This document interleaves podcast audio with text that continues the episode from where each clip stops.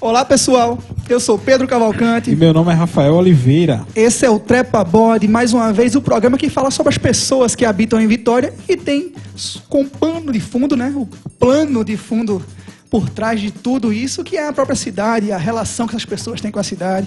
E hoje, um carnavalesco estará aqui. É verdade. Hoje, é, aproveitando a proximidade da data, a gente convidou é, talvez a pessoa que mais entenda de carnaval e sua história dentro da cidade, que é Cristiano Pilaco, que ele é empresário, ele tem um dos blogs mais lidos da, daqui da região, que é o blog do Pilaco. Já foi candidato a prefeito da cidade pelo PTB no ano de 2008. Ele é escritor e por isso ocupa a cadeira número 7 da Academia Vitoriense de Letras, Artes e Ciências. Cadeira essa herdada do seu saudoso avô. A gente vai falar sobre essa história também é carnavalesco e, óbvio, apaixonado pela sua cidade. Seja muito bem-vindo, Pilaco, ao, ao é, podcast Trepa Bode. E lembrando que, antes de passar a palavra para Pilaco, que se quiserem escutar, acompanhar o Trepa Bode, ele está disponível no Spotify, no iTunes e no Google Podcast. Então a gente vai sempre mostrar para vocês. Tem o Instagram, do Isso. Trepa Body, que a, a gente está passando sempre né, as página informações. No Facebook também. A página no Facebook e lá no Instagram vai ter um link que você pode clicar nesse link e vai ter todos os caminhos possíveis para você escutar o nosso programa. Pilaco, seja muito bem-vindo. Se apresente aí para a nossa audiência. É, Rafael e, e Pedro, quando vocês é, coloca esse esse esse canal é, não há com esse nome sugestivo, Trepa Bode, em que vocês dizem que é buscando aí as pessoas que compõem a cena da cidade. Sim. Eu, eu, eu, eu, eu reproduzo para vocês, né? Vocês montando a cena da cidade, porque né, quando vocês fazem esse tipo de trabalho, esse registro aí, e que fica para séculos sem fim, amém, em todas as, essas ferramentas que estará disponível para as pessoas de maneira gratuita. Verdade. Tal. Vocês estão dando à cidade, né? Vocês estão é, é, oferecendo à cidade um produto de, de, de extrema utilidade e que imagine se a gente tivesse há 100 anos aí um Pedro, um Rafael e essas ferramentas disponíveis, e a gente pudesse hoje estar escutando pessoas vultos da cidade, pessoas que marcaram a cena Exatamente. em tantos outros momentos. Veja que valor esse produto teria hoje e esse produto no qual, do qual vocês estão fazendo hoje, o valor que terá mais A tecnologia adiante. nos torna eternos. É, eternizando vozes, né? E tem que perguntar a Pilar quando é foi a última vez que ele subiu no trepa-bode. Rapaz. A gente tá bem pertinho dele. Ontem. Aqui. Ontem. Ontem. E hoje está subindo de novo Exatamente. aqui no Trepa Bode. Trepa Bode. é, o Trepa Bode, é, eu, eu, eu tenho uma, uma relação afetiva com o Trepa Bode. Logicamente, quem Olha estudou aí. no Colégio Municipal 3 de Agosto Verdade. tem essa. Eu já estudei lá um tempo. Essa, essa relação próxima. Eu me lembro, eu estudei no primário, no, no no Colégio 3 de Agosto, à tarde, a gente fazia ali é, a formação para entrar, o hino da vitória, o hino de Pernambuco, aquela, toda aquele, aquela formalidade. E um, uma das recomendações da minha mãe cuidado no trepa-bode. Vá subir por ali, não, pra não cair é, e tal. Quando eu era mais novo, ela também, ó. Mãe, eu vou ali comprar gibi. Aqui a gente comprava Isso. muito gibi aqui na banquinha. É dizer, olha, quando você for, você desça pelo outro lado, porque é perigoso descer pelo trepa-bode. Trepa por causa da. Ele tem uma característica que a, escada, a escadaria é, é, é meio, meio esconcho, né? Assim, Isso. a gente sai, toda exato. vez a gente tá botando um pé exato, diferente. Exato. E, então, o trepa-bode, evidentemente que é, hoje é uma passarela ali vamos dizer assim, comum, uma passarela, mas ele teve uma importância né, para histórica, a cidade né? histórica. Foi uma, uma grande obra na medida em que ele atravessava a linha férrea, ali onde hoje tem a Praça da Restauração, a Praça 3 de Agosto. E viu, Pedro, me permita, já que, Rafael, que a gente está claro. falando aqui, existe um grande equívoco aqui na cidade. As pessoas dizem assim, às vezes até na rádio mesmo, dá para uma entrevista, não sei o que, ali, ali, na Praça do Jacaré. Essa praça não existe em Vitória. Uhum. Começa logo por essa, a praça não existe. Ali é Praça da Restauração, foi inaugurada. Eu não sabia. Foi Tô inaugurada, agora. foi inaugurada em 24 de janeiro de 1954 em- pelo então prefeito Manuel de Holanda. Aqui para cima tudo era o Pátio dos Currais. E, valendo salientar, tem lá o monumento de Dias Cardoso, o orador oficial desta solenidade foi meu avô, Célio Meira. Que honra. Termina o discurso ele dizendo assim: Dias Cardoso, nós estamos aqui. Ele termina o discurso, Uhum. está na revista da, do- do- uma das revistas do Instituto. Mais acima, tem muita gente que diz assim: ali na Praça do Anjo. Praça do Anjo. Essa praça não existe. Não existe Praça do Anjo em Vitória. O que existe São é duas referências culturais que fizeram conhecer a praça, né? isso o ali. Anjo e o Jacaré. Praça 3 de agosto. E por que Praça 3 de agosto? Porque aquele monumento que está ali, que é o Anjo, que foi ofertado, que foi é, adquirido num leilão pelo bispo Dom Luiz de Brito, que empresta nome à Praça da Matriz. Verdade.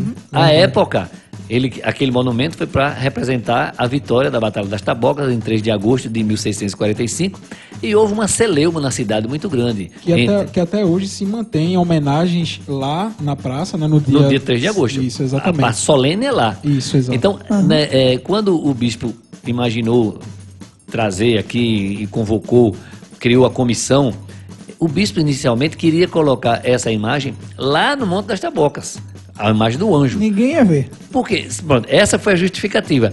A época, como ela fazia referência à vitória da Batalha das Tabocas, que tem toda uma simbologia religiosa. Verdade. A Batalha das Tabocas, né? O católico contra o protestantismo, tal, todo aquela, aquele pano de fundo religioso. Então, essa, essa, essa, essa, o anjo era para ser lá no Monte das Tabocas e teve essa dificuldade todinha. Foi abortada a ideia, passou um período sem fazer. Justamente por ser um pouco mais afastado, Isso. né? E tal. E o pessoal queria que fosse aqui, no Pátio dos Currais. E ela foi inaugurada no dia 27 de janeiro de 1905. Uma das coisas que faltou na apresentação é que Pilaco recentemente é, conseguiu o título de historiador, né? É, e esse- todo esse conhecimento que ele tem não é à toa, né? Ele foi lá, é, assim, ele foi buscar o seu diploma, estudar, mas ele é um historiador nato, né? Ele, ele já, ele conhece e estuda a história da cidade desde sempre. Desde, é, a gente conheceu através do blog, mas desde sempre ele estuda a cidade, é por isso que fala com tanta propriedade. Na verdade, eu, eu fui fazer o curso de História para sistematizar o conhecimento histórico. Isso, Como correto. eu bem disse aqui a você em off, a gente eh, ia buscar acontecimentos que tinham em Vitória e, de repente, não era um fato isolado. Não é? Por exemplo, a gente tem ah, a Hecatombe do Rosário, Sim. ocorrida em 27 Eu acho que muita gente ouve falar esse nome, mas sequer É, entende eu, o que eu é. tava, eu tava estudando de uma maneira, de uma maneira é, assim, para não, pra não deixar a história sair, que eu também sou formado em história, apesar de trabalhar com tecnologia, e pegando jornais do Maranhão que noticiaram a hecatombe aqui de Vitória. Né? E você pode É, assim, a, a, a, a refrega mais sangrenta do ponto de vista político. Foi que data? 27 de julho de 1880. Não é? Faz tempo. pré-eleições, assim, tava prestes a acontecer uma eleição. Aí foi uma, uma, uma, uma- confusão, para ficar uma coisa bem simples, uma confusão entre dois partidos, né? o, o, o conservador e o liberal tal.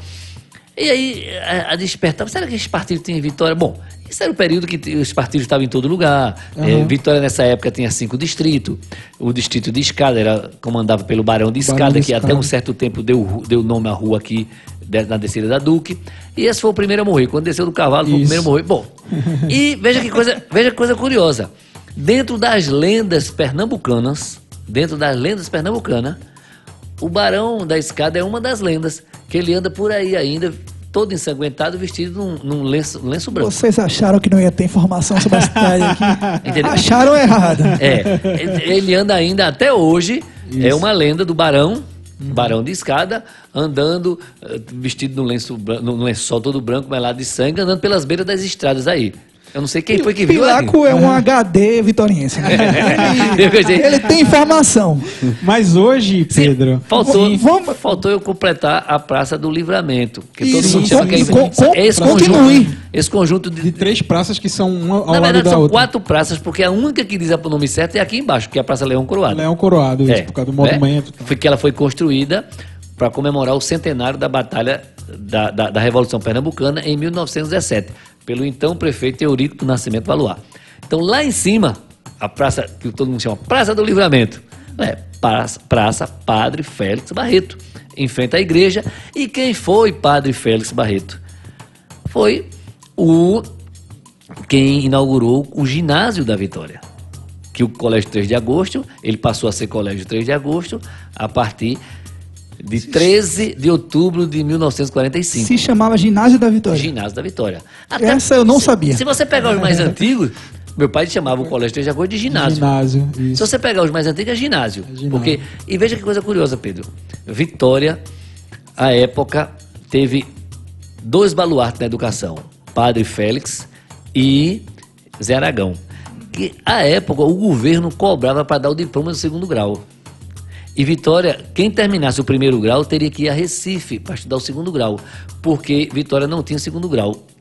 Quando eles empreenderam para fazer o, o- o colégio, o governo cobrava para dar o diploma. E ele foi fechado, este colégio, por inviabilidade financeira. Ficaram devendo, reabriram novamente, até que o município assume. Isso mais adiante. Eu estou falando de 30 Sim. e ele passa a, ser, a funcionar de forma governamental em 45. Passou 15 anos nessa refrega. Então, a praça lá de cima, que é Praça Padre Félix Barreto. Outra informação que talvez você não saiba. Eu vou dizer talvez. Essa, essa, Serão, serão várias. eu vou Serão dizer várias. talvez, mas eu tenho certeza que você não sabe. Antes do colégio do ginásio da Vitória, esse prédio era um hotel chamado Hotel dos Viajantes. Dessa eu sabia. Essa você sabia, Dessa mas Pedro sabia. não. Essa eu com sabia. certeza não sabia. Pronto, Hotel sabia. dos Viajantes, por quê? Porque este conjunto aqui, lembremos que a estação ferroviária, a, a linha do trem, que chamava linha do ferro, estrada de ferro, Uhum. o que existia de mais moderno de transporte para a época, ela foi inaugurada em 1886. Isso você falou dos viajantes é interessante, Rafa. Antes da Nada gente... mais oportuno do que ter um hotel para os viajantes ao lado da É, estação então, ferroviária. pouca, gente, toda- pouca gente entende que antigamente é, existia a indústria da cana aqui na Zona da Mata. Vitória é a indústria, da, indústria canavieira. Mas no sertão se produzia gado. E esse gado, ele abastecia a indústria da cana aqui. O gado moía os engenhos, o gado servia de alimentação. E as pessoas, é por, Era uma é força por de isso. trabalho também, era uma o força gado. de trabalho, por isso que aqui tinha esse pátio dos currais. Porque as pessoas traziam os gados, ele passava para o Caruaru, ele vinha até Vitória. E todas as cidades que recebiam rebanhos, elas se tornaram cidades comerciais. Caruaru e Vitória está numa linha aí de, de, de tráfego vou de- dizer, disso. Vitória, em, 18 em abril, em abril de 1856, foi acometida da, do surto da cólera morbo. Veja que coisa curiosa. Em dois meses, Vitória perdeu quase um terço da sua população. A cidade virou praticamente uma cidade fantasma e se a gente for falar sobre esse evento aqui, a gente passa... Aham. Vai, vai, vai, Vamos vai- ter que ter 10 A- a programas Vai atrapalhar- mais alguns programas é, vai atrapalhar, vai atrapalhar a entrevista, vai atrapalhar a entrevista do ponto de vista de tempo. Aham. Mas, quando você falou na carne aí, por conta deste evento, desse trágico evento em Vitória de Santo Antão, o Recife ficou desabastecido de carne, porque quem abastecia o Recife de carne era Vitória de Santo Antão. A carne que vinha do sertão Que passava vinha por certo Vitória e para por Recife. aqui e, e e daqui. Então, nesse evento, Recife ficou um caos sob o ponto de vista de abastecimento de carne. Olha que maravilha. E falando em carne, falando em carne, Olha, olha o link. Olha vamos o link. entrar no A carnaval. Festa da A carne. festa da Carnavale, carnavale. Carnaval, exato. É. Rapaz, esse link Exatamente. foi muito bem feito, É, Pilar, que a gente tem que feito. dar os parabéns a. Pedro. Tem que parabenizar. Tem que parabenizar. É, foi- foi muito Mas bom. o tema hoje, Pilar, que apesar do- de, to- de, assim, de um conhecimento vasto sobre a cidade, nós vamos continuar falando sobre a cidade, né, Pedro? Isso. Mas sob a ótica do carnaval. Do carnaval. Do Festa carnaval. da carne, né, Pedro? Festa. E pra gente carne. começar falando sobre a festa da carne, quais são as lembranças pessoais tuas, Pilacos, mais remotas, daquela dos recônditos da tua memória, Certo. sobre o Carnaval de Vitória? Antes de falar essa, essa, essa ideia aí, eu vou fazer aqui uma, um desabafo sobre o carnaval. um desabafo. Por uma- as pessoas dizem assim: É, a Semana Santa são 40 dias após o carnaval. Isso está na boca do povo. Isso, tá na, isso Tá. exatamente. Só que é tudo ao contrário, não é? O carnaval depende de tantos eventos para ter essa importância que o povo acha que tem, que a Semana Santa vem depois do carnaval. Primeiro, a Páscoa é a data mais importante da igreja, Do calendário cristão. do calendário cristão. Isso. Lá, antes do concílio de Nicéia, em 325, os cristãos comemoravam a Páscoa uma semana depois dos judeus. Aí depois do concílio de Nicéia, lá na Turquia, que tem o nome da cidade que eu não me lembro agora, instituiu os bispos que a Páscoa teria uma data fixa. Fixa, entre aspas. A primeira era, seria o domingo após a primeira lua cheia da sexta-feira do equinócio da primavera do hemisfério norte. Se for para o hemisfério sul, é outono. Aí a gente, a gente chega no domingo de Páscoa. Dez dias antes, uma semana antes, domingo de Ramos. Aí conta, domingo de Ramos, 40 dias para trás. Aí vem para quarta-feira de cinza. O carnaval é na terça. Então veja como é que se encaixa o carnaval, a festa da carne, para você pecar, e depois para a Semana Santa. Então, ah, o carnaval é uma festa religiosa. Isso. É uma festa instituída, né? Sob todos os pontos de vista. Essa parte que o pessoal bebe, se embriaga, beija todo mundo, isso é detalhe. Isso é A, pra a pecar. festa ela é religiosa. Isso é pra pecar. Isso é, pra pecar. Aí, né, a gente tá falando aqui de 325, mas o, o carnaval como uma festa pagã, né? Que lá na festa, lá atrás tinha essas festas, os, né? Você vai para um 1100, mais ou menos se fala na Europa. Então, os ricos, até os próprios religiosos se fantasiavam para ir para o meio da folia, para ver aquilo tudinho, tal. Então, o carnaval tem, tem essa, essa, essa, essa, essa mística, né? A aura de pecados extravasar antes de É, se carnaval entregar. pode e Isso, tal. exato. Aí as coisas estão tão esculhambadas que todo mundo pode agora todo tempo, precisa nem fazer o carnaval, né? Tá todo mundo pode. É verdade. Eu sou de um tempo aqui que dizia assim, veja que preconceito. Mas é um preconceito social, coletivo, que eu vou dizer que não sou eu, na época. Dizia assim, quando chegava o carnaval, dizia assim, quantas moças vão fugir? Porque é como se o carnaval fosse um espaço em que a liberdade estava aflorada e que as É, pessoas que podiam os fazer. filtros não existiam. Não os existiam. sociais. As moças da sociedade podiam usar um short mais curto e bababá, bibibi. Veja que tanto preconceito nessa carga, nessa fala. Verdade. Mas, na verdade, era o conceito da social da época, né? Aí, quando eu digo da época, é porque eu, eu vivi essa época muito pequeno. Uhum. Eu, tô, eu tenho 51 anos. Mas brinco carnaval desde que me entendo de gente, ou antes até de, de entender de gente, porque minha família é toda carnavalesca, meu pai, meu avô e tal, e tal, e tal. Então, quando você diz assim, vamos lá para sua responder a sua Memórias. pergunta. As memórias né? remotas. Olha, eu tenho duas memórias assim, é, as mais remotas que eu posso imaginar, sou eu com a bomba dando banho no povo, certo? Aquela bomba de cano, De cano. que tinha uma tampinha, Com, com rodelinha de sandália havaiana. Havaiana, que com a- gente- A Uma- minha geração foi a última que brincou Minha disso. também. minha com, também. com a gente conseguia furar uma moeda, né? Porque se botasse com tampa batida, ela terminava quebrando no meio da água, molhava, eu, às vezes o cabo vassoura meio fraco. Enfim, toda aquela arrumação. Então, a minha, a minha, a minha memória vai ali, eu bem pequenininho. Inclusive, o meu era um caninho bem fininho, para ficar maneirinho, tal, tal. Feito pelos meus irmãos, que eu sou o mais novo de uma família de 10. Imagine que tudo foi rebarba que eu peguei. Eu, aquela história de bullying não existia, era pau para comer sabão e pau para saber que sabão se come. Era portador de tudo. E uma outra imagem que eu tenho é eu andando em cima de uma caminhonete, uma caminhonete de papai, passando aqui pelo pátio da, da, da feira, que na época as ruas não podiam passar por causa do carnaval, e fazer um desvio aqui pelo pátio da feira sem nenhum banco, sem nada, Sim. absolutamente livre, aqui para cima.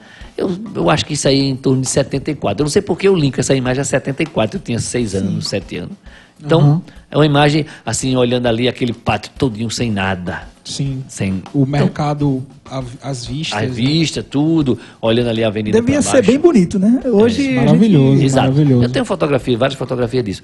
E eu- o, o carnaval, como já folião autônomo, poderia dizer assim, como folião autônomo, é assim, no carnaval, a gente já uma, uma idade em que às vezes podia sair, às vezes não podia sair. Carnaval era uma festa que todo mundo ficava à vontade, ia pra rua, ia com os colegas, havia uns primos de fora, a gente podia fazer isso, fazer aquilo, e, e- e ver os carros passar da hora. Então, esses carros alegóricos, a gente tem uma imagem. Por exemplo, na minha, na minha família, minhas irmãs saíram no carro alegórico, que sua irmã também. Sim, eu, eu sou filho único, apesar de, de, de não ter essa cultura carnavalesca, assim, de participar do carnaval, eu tenho uma memória afetiva muito grande do carnaval. Eu me lembro a gente aqui eh, tirando foto em carro alegórico, as meninas belíssimas, né, que, se, Isso, que isso, se isso. É. escolhiam as meninas mais bonitas para colocar como destaque no carro. Eu me lembro aqui ao lado da Igreja do Livramento era algum bloco que eu não me lembro qual era.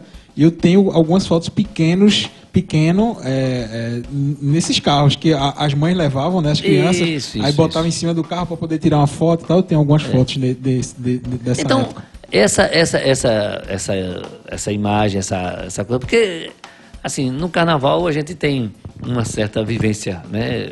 Praticamente de todos esses segmentos aí, do Mela Mela, por exemplo. Eu, Isso. eu- isso A gente tá, ia- isso a gente tá- ia te perguntar isso agora, Isso está relacionado aqui nessa, nessa pergunta aqui, que é justamente essa. é, As lembranças de, do, do carnaval de rua, né, que, são, que, que é, o, é o carnaval de rua, que o Mela Mela faz parte do carnaval de rua, que é aquilo que acontece. no- Mas o Mela Mela era mais nos bairros, né? Cada, bairro, cada rua tinha a sua turminha. Que, que se Mela Mela, mas no centro tinha. No centro tinha também. É, tinha, tinha. Aham. Veja que coisa absurda.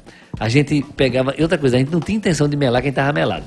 É melar as pessoas que vinham passando, que, não estavam tinha. brincando. Veja que, que, que estupidez. Uma coisa que eu me lembro, Piraco, eu não sei se é a minha memória me traindo, porque eu era muito novo nessa época. É, existia um carro que o pessoal subia nesse carro que se chamava tabaco móvel, alguma Tabaco coisa assim. móvel. Mas É, isso, é, isso, é, isso foi ontem. É, é, isso, isso realmente existia. Existiu. Eu tenho uma memória muito Porque, remota veja, disso. o, o- o tabaco móvel era um. um, um- um- foi de um- uma novela que teve um carro, não me lembro Uhum. se. é, E, e terminaram fazendo, era um, um, um- um Dodge Dart, como se fosse uma limusine sem as portas. Eu tenho foto disso. Isso é anos 90, né? Isso, Anos mas até na minha 90. infância pessoal também. eu era criança de nessa Elminho, 90. de Isso, era do Elminho, pessoal tal, do Etesão, saía na frente Uhum. do Etesão, um carrão grande, que ele para botar justamente os meninos, os filhos dele, estavam tudo em cima daquele carro para andar. Ninguém sai daqui e tal. E os pirralha tudo em cima do carro, com o motorista e tal. maravilha, né? E era bem interessante. e- porque teve o período do, do, do, do, curso, Aham. né? Do curso. De jipe, de, de, de tal. Eu mesmo tive jipe e eh, dava batida. Chegava na terça-feira de carnaval, bater nos carros. Meu pai me contou algumas histórias. É, eu mesmo tive, tive, tive um Opala, que brinquei carnaval com Opala. Clodoaldo da Gamela, meu carro não pegou, né? A bateria ficou ruim lá. Clodoaldo dá um empurrão aqui. Ele deu um empurrão em mim na rua Imperial. Eu fiquei louco, porque aquela peste doida, deu uma carreira, o povo na frente, eu buzinando. Até hoje, veja, isso ficou na minha cabeça do susto, né? Da- daquela. Da- Frio na barriga. frio na barriga, de não poder. Antes eu não tivesse pedido nada desse peste. Bom, Aí, aí. é, é, pra virar essa página do Tabaco Móvel, eu me lembro que a gente brincando na rua, cada um com sua bombinha, né? Aí daqui a pouco se escutava aquele, aquele é, tipo um, um silvo, uh, que- com uma Ela tinha sirene. uma sirene, tinha uma sirene. É, tinha uma Aí sirene. quando a gente escutava essa sirene, todo mundo corria pra dentro de casa, porque a lenda era que o tabaco móvel não sujava de água, não, era água podre, Água é, podre, óleo. ovo, ovo, Óleo, ovo tal. podre, É. jogar. Rapaz, Aí era esse, esse medo que a gente tinha. eu me Tinha uma. claramente. Eu, quando era. Acho que eu tinha 5, 6 anos, a gente fazia. Tinha essa rixa, saiu um grupinho meu de amigos, Isso, cada um com sua bombinha, Nas nas ruas, ruas, na? Bela Vista. E a gente se encontrava outro grupo. Aí a gente fazia. Primeiro, todo mundo tinha que botar um pouco no chão. Provar que era Pra água provar limpa. que era água limpa. Provar que era água limpa. Poder apertava no chão, cadê? É limpa, é limpa. E quando, quando era tudo limpa, Tá aí fazia uma guerra. Quando um tinha suja, corria. É. Fugia, porque era tinta, cara. Olha, eu me lembro mesmo, eu me lembro mesmo uma guerra, uma guerra de ovo que a gente fez. Eu num jipe com meu, minhas irmãs, meus cunhados, e do outro lado estava Pedro Queiroz num jipe com outras pessoas e tal. E a gente fez uma guerra eh, de ovo, um atrás do outro, encontrando a gente, tal, jogando ovo. A gente comprou aqui tanto ovo numa venda que estava aberta que acabou o ovo da venda. pra jogar. O cara né? tirou na. É, na- pó de serra, esses negócios todos. É, Fazia tudo isso, tudo isso. Agora eu acho que foi um período que hoje eu não sei se tem melamela. Já meu pai falava do talco. Eu duvido papai brincar um carnaval sem melar de talco. Ele mandava comprar os talcos, melava todo mundo de talco. Porque, Talco, minha mãe fala muito. porque também. lá atrás era o talco. Eu tenho várias fotos Que aí veio de do talco. pó de arroz, É, na verdade. né, Isso, lá de pessoal- trás. Então, Isso. o carnaval, ele tem essa, essa tradição, tem essa coisa, essa modificação. Evidentemente que os costumes vão mudando, as leis vão mudando. Até se você escutar as próprias músicas agora do passado, entre outras, Sim, muito, muito bonitas e tal, mas tem outras machistas, Sim, homofóbicas, sim, sim, racistas, né? Né? É, É, da, a me da mesma fonte, da mesma época que se vem a letra de, da- daquela, de madeira, né? É. Que pra mim é uma, uma das letras mais bonitas da história da música brasileira. É linda aquela letra. É, capiva, vem né? vem o- a cabeleira do Zezé. Cabeleira que é do Zezé, ó, é, extremamente. Veja outra. Exatamente, da ai, mesma época. ai, Adão, me conta como é que é. Se a Eva era branca, como é que nasceu Pelé? Cara, Isso, exatamente. Horrível, É, horrível. Imagina, é, é, dessa- da mesma época nasceu letras belíssimas e nasceu letras Isso. que eram fruto da sua época, né? Cada fruto da sua época, É. dos costumes e, em compensação, nós estamos vivendo um apagão do ponto de vista da qualidade musical. Sim. Não é? Eu não sei, veja como é, a, a facilidade das ferramentas da gente conversar aqui e gravar e guardar, tudo isso que, as, que a- o WhatsApp da gente se comunicar, a facilidade das gravações, acho que tirou uma peneira de você como um, um bom músico, uma pessoa que respira música de qualidade aí e tal. Desapareceu a peneira de fazer música. Sim. Aí que hoje qualquer porcaria a pessoa bota É tal. preço. é Parece preço que, antiga- parece que antigamente eh, se falava de negros homossexuais nas músicas, né? Como um pano de fundo para piada. Hoje em, dia, ca- é, hoje em dia se fala de mulheres. Mulheres. E de uma forma, como você coloca novinha. Chocosa, na, novinha isso, na isso. música, é de, Desce- é de um mau gosto Desce gigante. até o chão e não sei o Isso, quê. isso. E, É bom, verdade. veja, isso é a resposta da sociedade. A sociedade, quando a gente diz assim, quando aparece a música, é porque existe uma parcela da sociedade que pensa daquela maneira. Né? Não é quando aparece, é quando ela vira hit, eh, sucesso, eh, viraliza. Então, aquilo acontece porque as pessoas, de certa forma, se identificam com aquilo. Isso é verdade. Então, a sociedade da gente, não sei se está doente, se E os bichos? É, isso, era isso que eu, que eu ia abordar. Imaginei. Exatamente, que uma das coisas que historicamente Vitória ficou conhecida é, e que, por incrível que pareça, é pouquíssimo explorado, é o carnaval dos bichos, dos clubes. É, você lembra da- da sua época de como era explorado e fazendo um comparativo do que é hoje? Que é, eu sou mais novo, mas eu tenho uma lembrança, mas você com certeza vai saber falar mais sobre isso. Olha, Pedro agora perdeu uma ótima oportunidade de fazer um link. A gente tava falando das músicas, Das não sei o que, de músicas, entrar nos bichos. Perdeu uma boa oportunidade como aquela da Eu deixei pra ele, você fazer ele, ele chutou Ele e fez um gol do meio ele de campo. o É. gol lá- lá. Aquele Ele foi disse- tão bem feito que não dá pra sair sempre. Ele chutou do meio de campo, fez um gol. Agora mesmo, já que estamos falando, aí ele entrava. Me perdoe, Pedro aí. Certo? Vamos lá. Veja que coisa interessante. É, o Carnaval de Vitória tem as suas peculiaridades, tem suas características. Agora, em 2025, Vitória vai fazer 100 anos do Carnaval dos Bichos. Aí você poderia me perguntar, ô Pilaco, e isso teve data? Teve.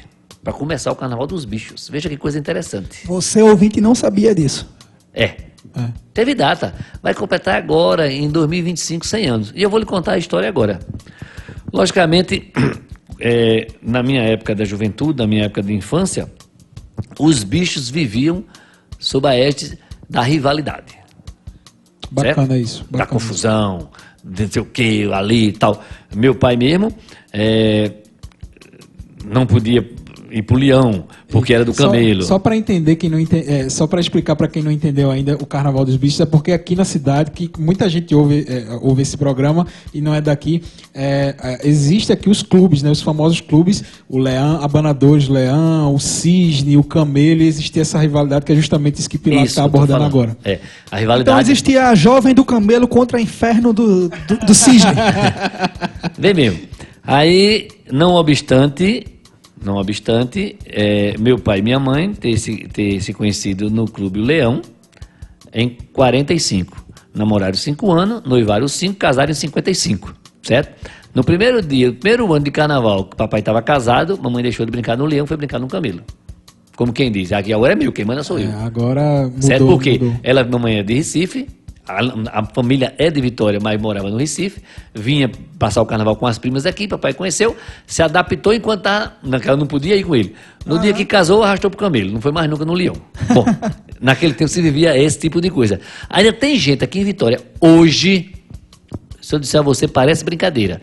Tá aqui uma senhora que mora aqui na Rua da Águia, na rua, desculpa, Rua da Águia não, Rua Vidal de Negreiro. Vidal de Negreiro. Porque inclusive, como se fala Rua da Águia, aquilo não é nem águia. É um pelicano, né? Aquilo é um pelicano que Marcos, professor Marcos Paulo, um dia desse mandou pro meu blog aí, que eu não sabia também. É, eu né? sabia dessa. Eucarístico. Assim, todo mundo confunde águia com pelicano. em dia.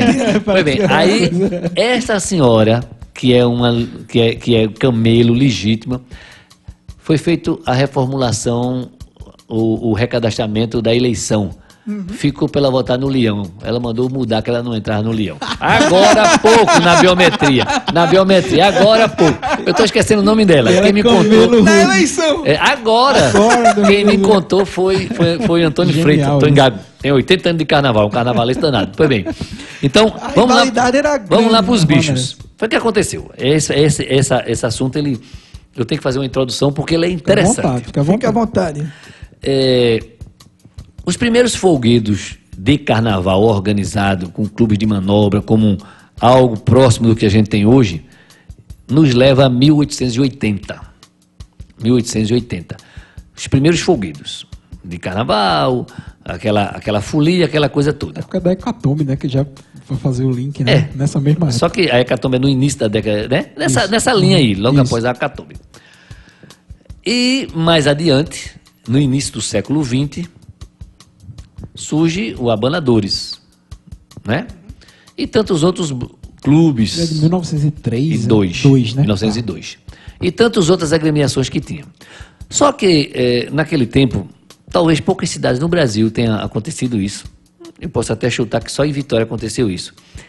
Fazer parte das agremiações era um cartão de visita social. Olha aí. De repente, essa confusão da Hecatombe começou com cisne contra o camelo, né? Não, Não, foi partidário, foi Tô partidário. brincando, nesse, tô tempo, brincando. nesse tempo nem o Cid existia. Foi partidário mesmo. A- lá. A treta foi maior. Foi maior. Então, é, até. Então, assim, o, o Abanadores foi formado por um grupo de pessoas da sociedade com uma certa, um- um certo respaldo e foi se organizando, fazendo os carnavais e chamando mais gente. E até um determinado momento, no início do século XX, o Abanadores ficou conhecido como o Papa Clube. Era um apelido. O Abanadores ficou conhecido como Papa Clube. Por quê? Porque muitos clubes estavam se acabando e as pessoas que faziam parte daquele clube vinham fazer parte do Abanadores. Né? Ficou fazendo parte do Papa Clube e foi só aumentando e crescendo e realmente era o maior que tinha e tal e tal e tal. A sede sempre foi ali, na Não. Praça da Matriz, não. Não, não. Aí, é, eu, tô, assim, eu disse não rapidamente para não perder Sim, o raciocínio, sim, sim, senão não, vou me perder no meio do caminho. Então, esse, esse, essa, o Papa Clube e, e, os- e- e naquele tempo, no carnaval, era um momento de zombar das pessoas. Tinha por trás um viés político também, os grupos né, da cidade e tal. Então, o Abanadores avançou, avançou, avançou, avançou, avançou. E em 1900, 1921 surgiu o Vassouras. O Vassouras para rivalizar Com, os abana com abanadores. Pouca gente sabe disso. O primeiro desfile de rua do Vassouras foi no domingo de Páscoa. Ele, Olha. ele surgiu em 21, mas o primeiro desfile carnavalesco foi em 22. Então, juntou várias outras agremiações para dar força ao Vassouras e por aí vai, tal, tal, tal. Né? Então, essa rivalidade começou em 21, na verdade, entre Vassouras. Até 1925. Pode pesquisar aí na história de Vitória. Praticamente não existe nome de bicho até 1925, no Carnaval da Vitória. Quase todos têm nomes de utensílios domésticos. Abanadores, vassouras, chaleira, Qual é o chaleiro? Eu não conheço, não. é, tinha chaleira lá atrás, Ah, chaleira e clubes de manobra, né? A gente tinha cana verde, cana roxa, O Clube dos Motoristas é dessa época? É de 47. O Clube dos Motoristas está fazendo 70 anos agora. Interessante. É de 4 de março de, 19, de 1949. 20 anos depois desses primeiros que, que surgiram. Não, caso do- 40 do- anos, quase meio século depois. Pilaco, Isso, século uma Não, do, dúvida, do, do, do Abanadores, Do Abanadores, quase meio século, mas isso. do, do Vassouras, 20 anos 20 depois. uma poucos dúvida anos. que eu tenho. Esses clubes funcionavam apenas no carnaval ou ao longo Não, do é ano? clube social. Sabe, sede. sabe, sabe por que eu tô com essa dúvida? surgiu porque eu tô lendo um livro de Oscar Wilde, né, que é o Retrato de Dorian Gray. E ele fala muito sobre os clubes ingleses. E é no mesmo período.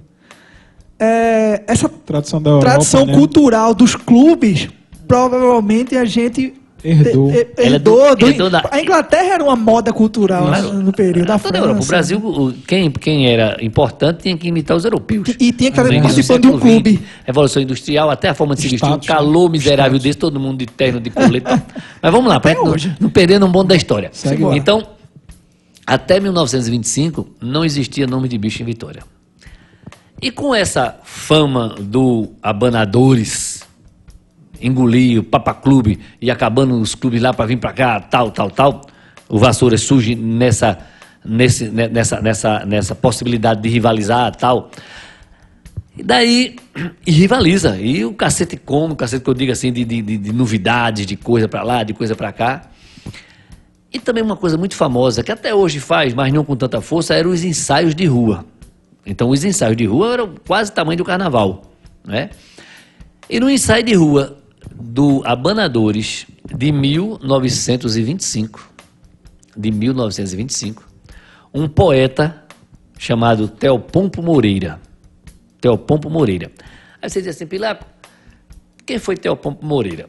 Eu procurei já pesquisar o nome dele e tal, não consegui avaliar, não consegui. Eu- imagino, para a gente ficar fácil de raciocinar, eu imagino só Zígenes Bittencourt. Sim. Um poeta Aquele bom que gosta de tomar uma, que gosta de carnaval, tal. Eu O imagino, boêmio, o boêmio. boêmio. Eu imagino para a gente poder materializar a ideia, né? É um Aí, retrato. O Fernando Pessoa vitoriense. isso.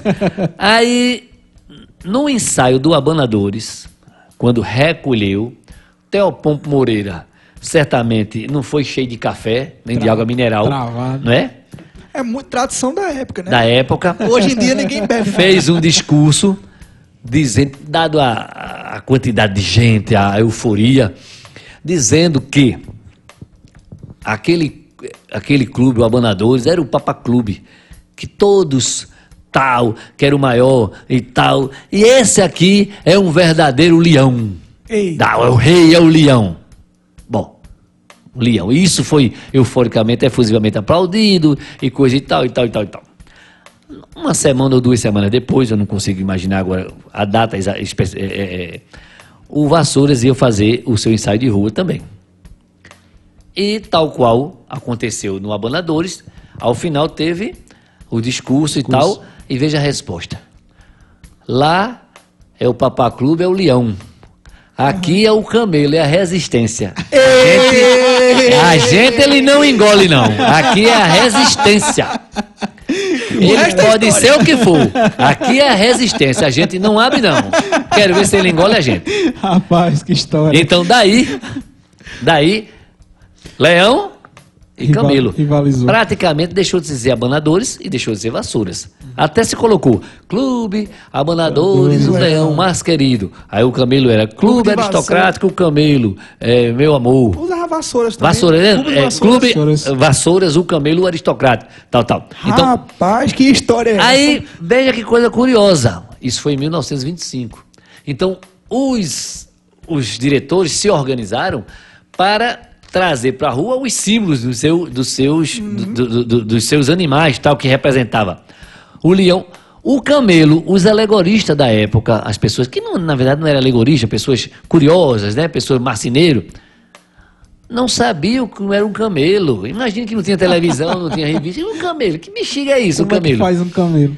Aí foi uma pessoa daqui de Vitória, que na época estava aqui em Vitória, que foi dos Azobel, que teve várias fábricas aqui em Vitória, um homem muito viajado, tal, tal, que inclusive nem daqui era. Desenhou no chão como era um camelo, com as patas mais largas do que eu. É, é quase um cavalo. É quase um cavalo. Agora, duas celas. tem as patas maior, tem uma corcunda aqui, sei o quê. Pronto, aí daí desenharam o, o, o camelo, foi fazendo. E daí surge essa. E como foi tão famoso, praticamente tudo que surgiu após 1925 faz uma alusão a bicho, por quê? Porque os dois maiores eram bichos, então a gente precisava botar um bicho para estar Isso. naquele, né? Então, daí, é, o, o Clube dos Motoristas surge em, 40, e- em 49, surge como Clube dos Motoristas. Ele passa a ser o Cirne, sabe quando? Em, mil- numa alegoria de 1976, quando eles fazem uma homenagem ao, ao- ao- à Marinha do Brasil. E o símbolo da Marinha é um cisne. Isso. E saiu com um cisne muito a bonito. girafa. É engraçado que, Ai. se eu não me engano, o cisne não é um animal da fauna brasileira, né? É, não é nativa, né? É, e o símbolo da marinha é um cisne. É, Então, o cisne, entender a cabeça branco. É. Entender a cabeça dessas até pessoas. o, o hino, o cisne branco, né? Tem É, um hino, a né? girafa esse ano está completando 70. A girafa é de 49. Constru- foi, ela, foi, na- ela foi gestada em dezembro de 49 e já saiu em 50. Né? Aí tem a história do roubo da girafa, da, da, da, da, da, da, da loja e tal. Mas vamos lá, vamos passar.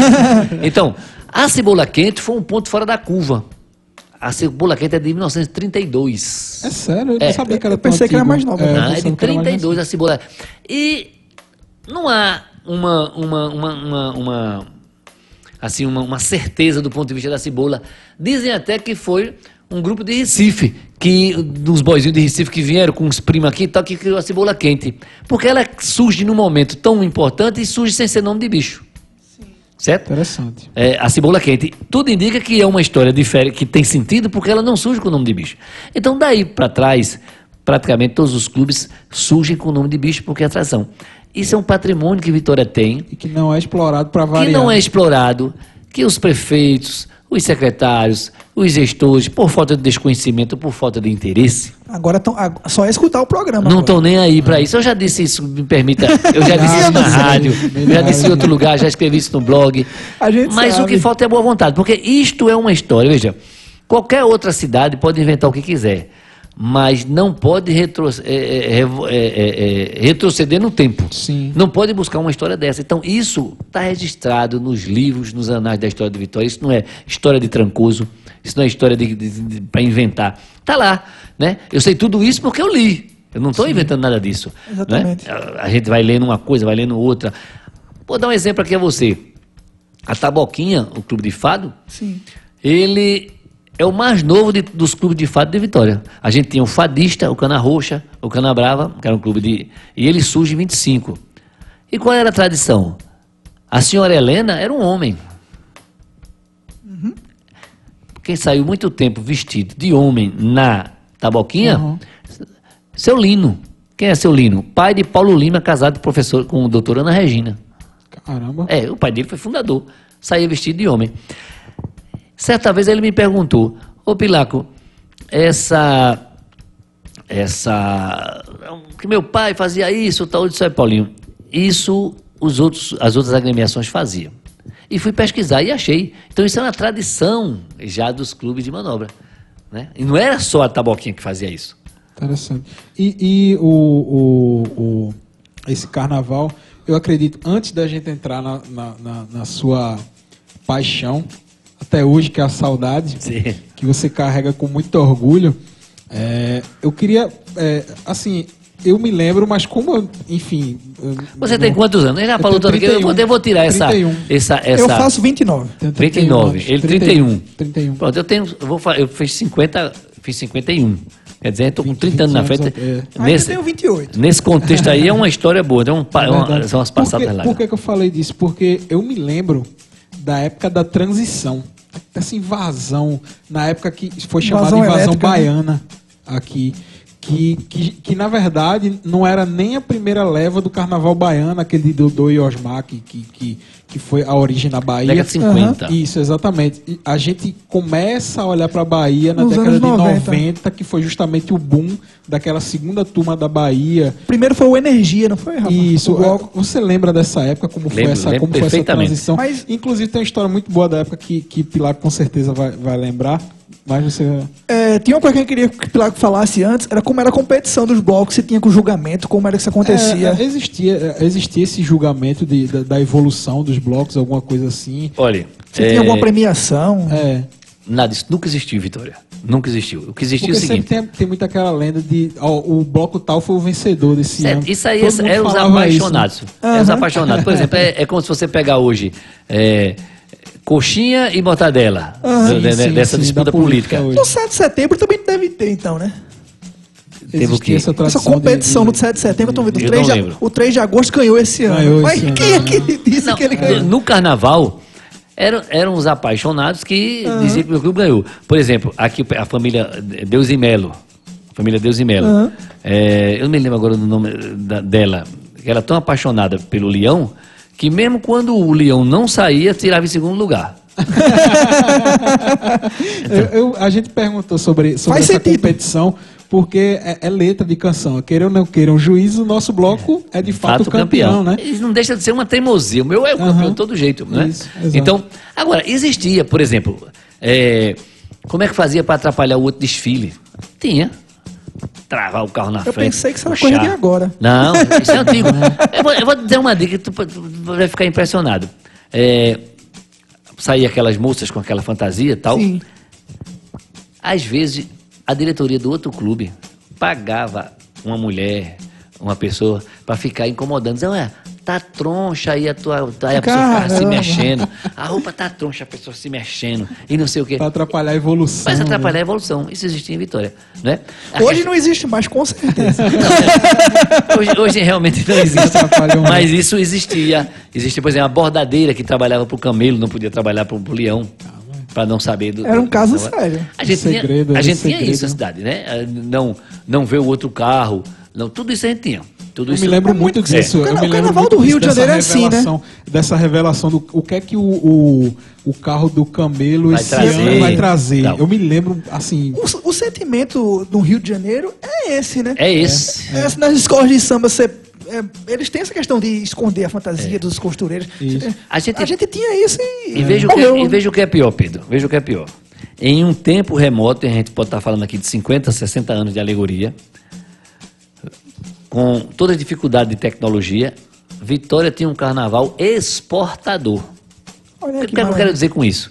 Os carros daqui desfilavam no Recife. Em 1971, teve um carro aqui em Vitória, ficou muito famoso, o Apollo 11, totalmente atualizado com o tema quando o homem chegou à Lua. Maravilha. já ouvi falar. Então, tantos outros, quando o Diário de Pernambuco fez aniversário. João, então, Joãozinho 30 veio aqui realmente em Vitória para é, essa lenda. Eu vi falar, eu nunca vi escrito em, um- em uma fonte Ele não, que a gente... ele não postou uma selfie na época. É, na época. Eu, eu- eu realmente eu já vi falar isso, mas nada que a gente possa, Comprovar como fonte histórica, como fonte histórica e tal. Né? Pois, Isso é bem típico de pernambucano, né? É. Falar. Esse, esse- Então, veja, Joãozinho 30 aprendeu aqui. A gente, a- é, nós, na qualidade de, de- de carnavalesco, a gente criou uma, uma- uma tecnologia. Naquele tempo, os carros todos iluminados, com, com- com peças se movendo, com tudo isso, girando. Girando, então, se a gente tem dado sequência a isso, com essas novas tecnologias, mudar aquele lastro, botar num lastro de uma carreta tal, a gente teria hoje uma, uma, uma visibilidade, um carnaval. É porque o que faltou em Vitória foi sequência e faltou, vamos dizer assim, é, renovação nas agremiações. Né? As agremiações, do ponto de vista de diretoria, envelheceram e não teve uma renovação. Volta aí agora aos anos 90, com a questão dos trios essa elétricos. transição, né? O que foi que aconteceu? Eu fui o primeiro presidente da ABTV. Quem articulou a ABTV fui eu. O, o- o- o estatuto da ABTV, eu fiz uma cópia da Associação dos Blocos do Recifolia. Que no nome a BTV já traz o trio, né? O trio, a Associação Associação- dos Blocos de Trio da Vitória. A- o, o estatuto, a base do estatuto da BTV foi da Associação do Carnaval, se eu não me engano, AR, ARBV, Associação A- ATB, o nome Associação do Carnaval de Boa Viagem. Uhum. ACB, que eu peguei com, com, com, com um pessoal amigo nosso, que era de lá, pra gente fazer uma adaptação. Pra Por quê? Porque naquele tempo, Existiu o boom da música baiana, essa segunda geração da música baiana, que ganhou o Brasil, com a questão das micaretas e Isso. tal e tal. Então, vários clubes queriam vir para Vitória como uma franquia de outros lugares. Ora, não tinha sentido você ter em Vitória franquia de outro lugar, gente com muitas agremiações. Uhum. Então foi nessa época que algumas agremiações, elas, elas se adaptaram, não inicialmente, mas a posteriori, E o primeiro bloco nessa linha de vender kit, de se organizar, foi o Energia. Por quê? Veja que coisa difícil, Pedro. O que eu vou lhe dizer agora e Rafael. Não, o primeiro desfile de trio elétrico em Vitória foi em 93. Eu tenho esse vídeo. Primeiro desfile de um trio elétrico em Vitória Santo Antão, cantando a música É o Bicho, é o Bicho, Isso, já Crocodilo, eu vou, vou te devorar de? Ricardo, Ricardo Chaves. Chaves, é. Aqui na Educação foi uma explosão. O povo dizia, carnaval é isso. O povo na época dizia, carnaval é isso. Agora não tem quem aguente. E deixa eu te- voltar mais um tempinho. Se você for na década de 30, Sim. tem aí reportagem do Diário de Pernambuco, se pesquisar. Como é que os saudosistas falavam dos metais das orquestras? Esses infernais metais que vieram atrapalhar o carnaval. Então, a gente teve um momento de transição. Pau onde- e corda, né? Na, na isso. se Imagina um, pá, né, no pé do vidro do camarada Aquele com ventania. aqueles clubes líricos, aqueles clubes de manobra e tal. Então, os metais para a época, tal qual os trios para as orquestras, Isso. né? Com uma proporção maior, mas tudo bem. Né? Então, isso ocorreu em Vitória Santo Antão nessa nesse contexto de, de- de- de- da renovação, os blocos. Então, o Energia foi o primeiro profissionalizar, as pessoas pagavam com antecedência e durante um bom tempo eh, comandou nesse, nesse espaço de carnaval de bloco. Até os outros surgirem e daí caminhando tal. É, é, Eu lembro de uma briga que teve, é, assim, vagamente na minha memória, que era o Energia Cebola Quente, é, que, Olha, que teve uma, com uma todo rivalidade na respeito ao meu amigo Demetrio Lisboa. Ele tem 10 anos mais velho do que eu. Eu acompanho tudo do Demetrio, que Demetrio é amigo dos meus irmãos.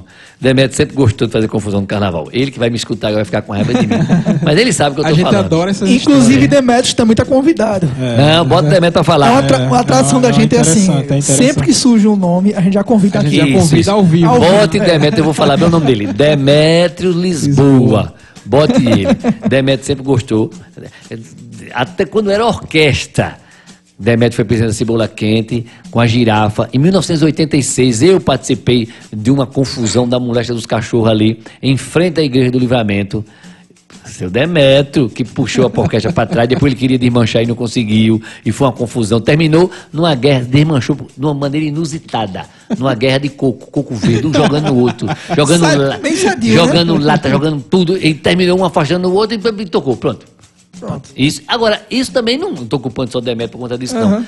Temos registros no Carnaval de Vitória de confusão aqui em frente ao Cine Braga, de o delegado acabar com confusão, até o surgimento do Clube dos Motoristas em, 20, em 49, é depois de 48 tem uma confusão entre o leão e o camelo.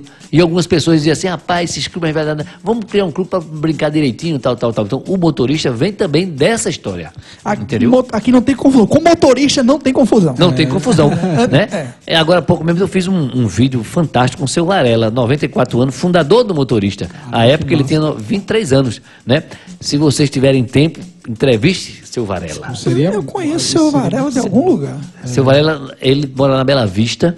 É, e minha mãe, minha mãe conhece o seu Varela. Olha, um Olha aí espetáculo. Eu, eu falei com o seu Varela um dia desse, já tá acertado. Aí, já. Pronto.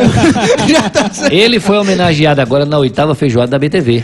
Olha nós, aí, nós, nós homenageamos seu Meu Varela. vizinho quase. Seu Varela como fundador do motorista, os 70 anos do motorista, Dona Birina e os 95 anos do Urso Branco, os 70 anos da girafa, é, uma homenagem póstuma a João Potó, faleceu recentemente, que era presidente do Balai de Ureia, foi fundador do Coelho e de tantos outros blocos, e fizemos uma, uma, uma, uma- uma homenagem também a José Dalvo pelos 40 anos no Jornal da Vitória, que registrou praticamente todo esse tempo os carnavais. Né? Verdade. Então, E, e o, e a, a- a bronca lá do Energia com o Demetrio que você Sim, estava falando. então é, o, o, o, a- o Energia muito forte, na época, em outras ocasiões, teve uma que trouxe ao seu Valença para subir aqui pela Duque de Caxias tal.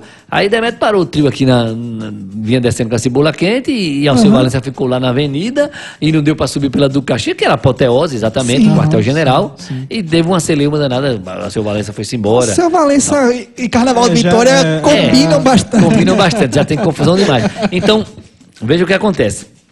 Então, agora, volto a dizer, não foi Demetrio que inventou confusão no Carnaval de Vitória.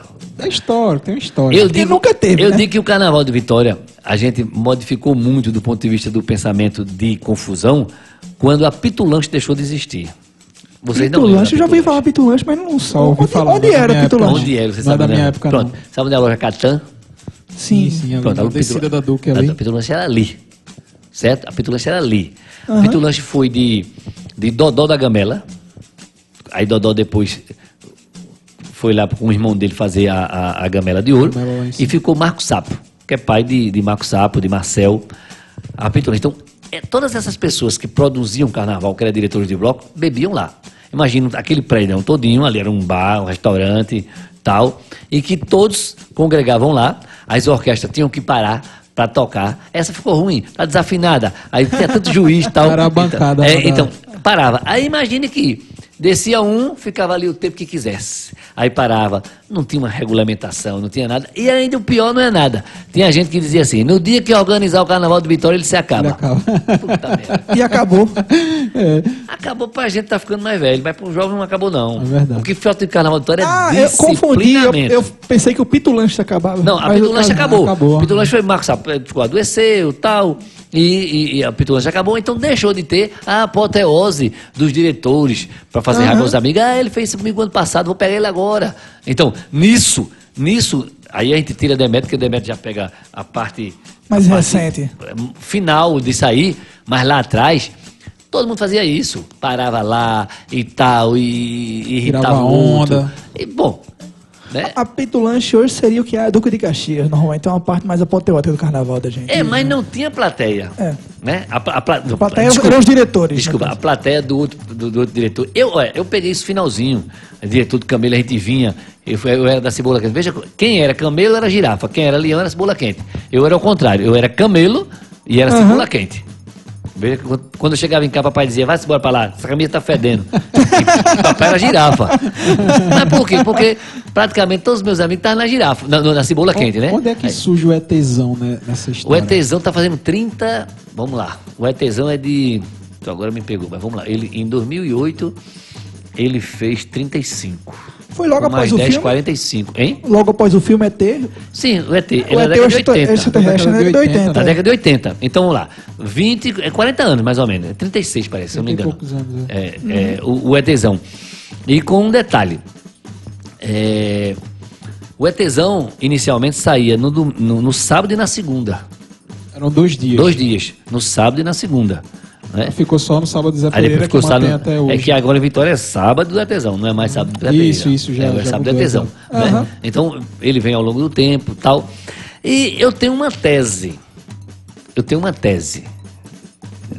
Faltando ser confirmada e ser elaborada e ser ainda lapidada. Eu tenho uma tese. Faço a pergunta a vocês aqui para a minha tese ficar, ficar, ficar, ficar boa. A gente não tem tradição aqui em Vitória de pessoas fantasiadas. Isso. A gente nunca teve. Era mela-mela. No máximo você pegava uma camisa, esticava, A cortava, gente, a gente ia te perguntar um pouco sobre isso. Tal, mas fantasia, não. Isso. A gente veio ter isso com o ETzão. De um tempo pra cá. E Pelo, qual é a tua tese, Pelaco? pelo menos aí de uns 10 anos, 12 anos pra cá. Quero ver se é igual a minha. Você, você Eu, eu não faço a mínima ideia. dos 10, 12 anos pra cá. A minha tese, eu já falei até a algumas pessoas, é, tem até, tem até lógica o que tu tá dizendo isso aí, não sei o quê. A minha tese, Sim, porque até agora eu não encontrei ninguém para me responder isso categoricamente. sim. Não encontrei. Eu digo, ah, por que é que. Porque, inclusive, tem outro detalhe. Durante o carnaval, tem pouca fantasia na cidade. Diferente do ETzão, que tem um monte de fantasia. Isso. Exato. O pessoal Eu vou lhe contar- a fantasia Eu vou lhe contar a minha tese. Então, pá. Posso contar a minha tese? contar. A minha tese é o de ser seguinte. igual a minha. a minha tese é o seguinte. é, existiu, de certa forma, um boom educacional para essa geração de agora. Então as pessoas leem mais, as pessoas estudam mais, ao ponto das pessoas valorizarem melhor a cultura. É o que acontece. Vitória tem um, tem um grupo de jovens, né, de jovens universitários. é, a gente tem jovens estudantes e que esses estudantes eles estão com um olhar mais focado à cultura pernambucana, do frevo e etc. Só que Olinda é longe. Olinda não é tão fácil ir para nem todo mundo consegue ir para Olinda. Então, brincar carnaval, para brincar carnaval, que é onde, que é né? onde está, né, o berço dessa questão da fantasia. Eu acho que a partir dos anos o ETzão ele ganhou esse público de pessoas que vão para Olinda, não vão todos os dias, vão na sexta, vão no domingo, mas que no sábado fazem a mesma coisa que eles fazem em Olinda, que é se fantasiar e ir pro ETzão. Essa é a minha tese. Essa tese, ela é posterior e o ponto de partida. Eu concordo com você que quando esse pessoal mais jovem começa a encontrar na fantasia uma maneira mais lúdica, mais agradável de brincar. Mas o ponto de partida, porque até então, se você pegasse o Carnaval de Vitória e pegasse uma pessoa fantasiada, era mico. Aham. Mico, certo? Porque pouquíssimas pessoas. Eu Lá só conhe- atrás. Eu só conheci um bloco que, na época, na minha época, que era perto da minha casa, que era o Bichos Escrotos, que tinha essa, essa pequena tradição da fantasia. E as almas, né? E, e as almas formosas. E marginalizado, o época- bichos Isso, escrotos. Marginalizado. Marginalizado. Justamente Como quem disse assim, esse pessoal- Exatamente, né? exatamente. com um conceito diferente. Sim, sim, sim. As almas tinha, mas era exatamente no bloco todo mundo Com a mesma com a fantasia. mesma fantasia, Isso. certo? A tese, a sua como amplião, como, como, como, ampliação da ideia, ela é perfeita. Os jovens mais politizados, estudando no Recife, já com um contato com Olinda e tal. Mas a minha tese é o seguinte, veja. Diga lá. No início, assim, há uns 10, 15 anos atrás, o pessoal da Pitu, eu falei Alexandre e tal, com a turma, iam pro galo da madrugada e iam fantasiado. Como o, o- trio da, da Pitu é um dos primeiros, eles terminavam cedo. O que é que eles faziam? Corriam pro galo. Chegava tudo fantasiado aqui. Olha aí. então uma coisa Ah, é você ver seu fulano de tal fantasiado, não sei o quê, Alexandre da Pitu, e não sei quem, não sei quem. Daí em diante, a gente tem um sinal de que Pode. ah, pode, é legal, todo mundo tira foto. É. E daí, a minha tese do, da fantasia no Carnaval de Vitória, especificamente no ETzão, ela surge daí, do pessoal que vinha do galo fantasiado para o ETzão. Então a sua tese começa assim e a minha vai ser o fenômeno Amplia. que vai reforçar e Reforçar ampliar. essa tese. É. Então, ela amplia. Talvez a sua seja a origem para culminar na Pra culminar nisso aí. É. né? Exatamente. Então, Concordo. porque Nós podemos escrever um artigo. Um artigo, claro. É, é, eu, já, eu já disse a Alexandre, Alexandre, aí o pessoal vinha, porque ele vinha com a turma de- de- dele, aí vinha tudo fantasiado, e sempre fantasias muito trabalhadas, né? Fantasia. Eu me lembro mesmo que ele, quando teve aquela, aquela. Logo quando surgiu esse negócio da, da telefonia do, do DDD, Aí vinha aquela roupinha. né, Aquela do- roupinha do tudo igual, com a roupinha Ah. do 31, 21, sim, não sei sim. o quê. Aí teve outro ano que fizeram. Então, essas roupas trabalhadas para sair no galo, quando chegavam aqui, todo mundo ô rapaz, nós vamos fazer, legal. E você sabe, eu faço feito seu Citonho. Seu Citonho é o dono do posto, o maior colocador de apelido de Vitória Santo Antão, seu Citonho. Eita. Aí, qual era a tese dele, a tese das pessoas? Quando o rico bota apelido em pobre, pega. Porque o povo faz questão de dizer. É. Quando seu Citonho, dono do posto, botava, vem cá, baleado. Vem cá, paca preta. Vem cá, não sei quem. Aí era bonito. Sofia. O cara era ficava bonito. Na Pitu, por exemplo, era praxe todo funcionário novo ser batizado com apelido. Praticamente todo mundo lá tem apelido. Uma honra. Era O nome de guerra. Nome de guerra, né? Chegamos à saudade. Muito bem, vamos lá. Já que a gente tá nesse Pra não clima, deixar, né? o, deixar o programa com saudade é, também, é né? verdade. É. Estamos nos encaminhando à parte final do programa, mas a gente não pode terminar esse programa sem falar da saudade, que também é um patrimônio vitoriense. Exato. É um patrimônio vitoriense. Como foi que a saudade chegou a você ou você chegou à saudade? Não, nós, so- nós somos, na- nascemos juntos, né? Estamos Aham. é, nesse contexto aí desde o início. Eu, eu andei, eu- a primeira vez que a saudade saiu, eu saí com o estandarte da saudade. Então, é, como exemplo, papai é carnavalesco. Assim, lá em casa virava uma, uma república de carnaval. Ele fazia questão de, de, de, de abrir as portas. Olha, eu vou te contar uma história de carnaval, saindo um pouco da saudade, mas depois eu volto. Certo. Pouquíssimas pessoas sabem dessa história em Vitória. Pouquíssimas pessoas Agora vão saber Primeira muitas. mão. sabem. Meu pai, como eu disse aqui, conheceu minha mãe em 45, noivou em 50, casou em 55. A primeira casa que ele morou foi na rua Horácio de Barro. Ali, ali na, na- é, na- ali com, ah, pros ferreiros ali. perto de, de Nelson ali do. Isso, isso. Dessa, Ali. Horácio Barros. O que é que acontecia? A girafa é de 50. Quando foi em 55 que papai casou, a girafa subia pela rua André Vidal do Negreiro, pela rua da Águia, a rua do Pelicano, Sim.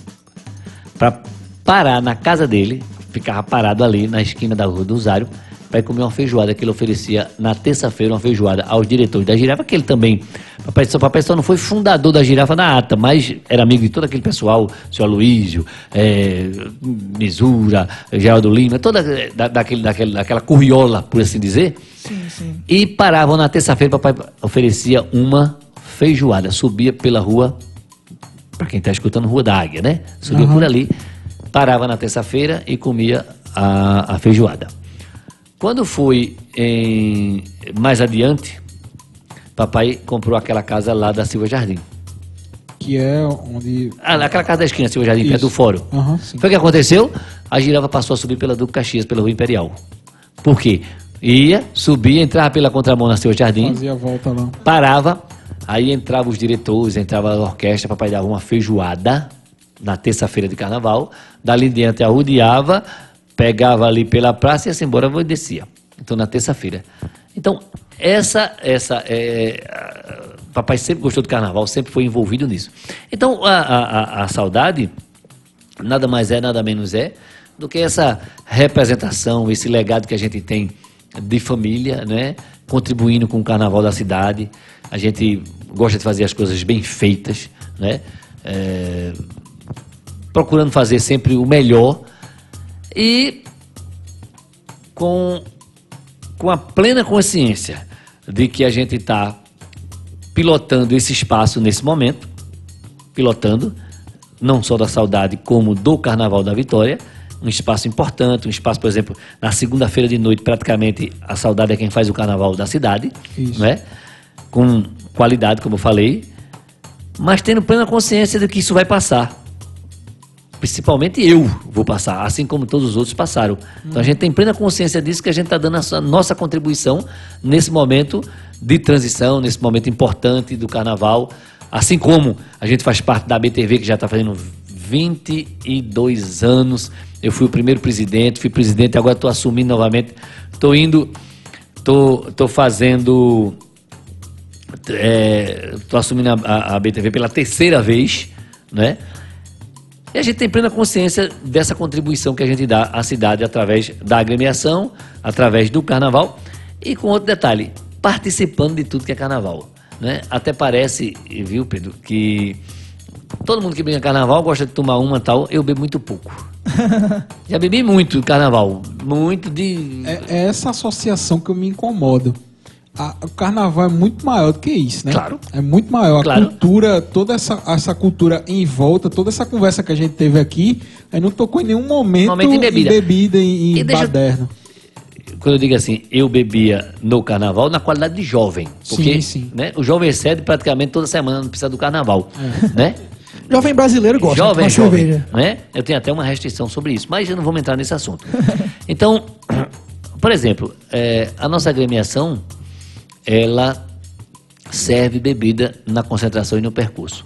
Em toda a minha mídia, na internet, nos vídeos, na rádio, carro de som, tudo, na TV, eu não falo um minuto que serve bebida. Porque eu acho que não, não na medida que a gente vai trazer nada contra as pessoas fazerem a propaganda, vem cá que vai ser cerveja no pescoço, não sei o quê, nada contra. Cada um sabe o público que vai Isso, buscar. isso. A gente tinha, até um tempo atrás, é, aquele open bar livre e tal, não bebia. E o público um pouco mudou da saudade. É, Eu tenho, eu tenho, eu tenho consciência disso. Né? A gente Tá mais aumentou jovem? os vendedores, hein? Tá mais jovem o público Não, não eu estou falando da parte da bebida. Então, algumas pessoas compravam o kit para beber. Sim. E faz quatro anos que a gente modificou o sistema. Usei a mídia na ocasião, esse é, esse é o quarto ou quinto ano que a gente faz com a petequinha de Tite. Usei a mídia, usei todos os canais de comunicação para dizer: olha, a gente vai dar uma mudada. Quem quiser beber até cair, foi até na época daquela música, beber até cair. tem aquela- Quem quiser beber até cair, eu vou dar uma sugestão. Vá ao supermercado, compre bebida, liga o rádio e fique bebendo em casa. Porque na saudade não vai ser o melhor lugar para beber. E como começou, Pilaco, o- a saudade, assim? a na tua história, assim, como... Veja, Ela- você herdou ela do seu pai ou foi uma história que começou com você? Não, não, não. A gente, a gente começa com a história da família, Sim. certo? É, eu, papai, minhas irmãs, ó, a gente tá fazendo isso aqui. Quem sair, saiu. No fim Aham. ficou eu e papai. Porque minhas irmãs, às vezes o cunhado dizia, não vá não, não sei o que. não sei o que. Ficou eu e papai.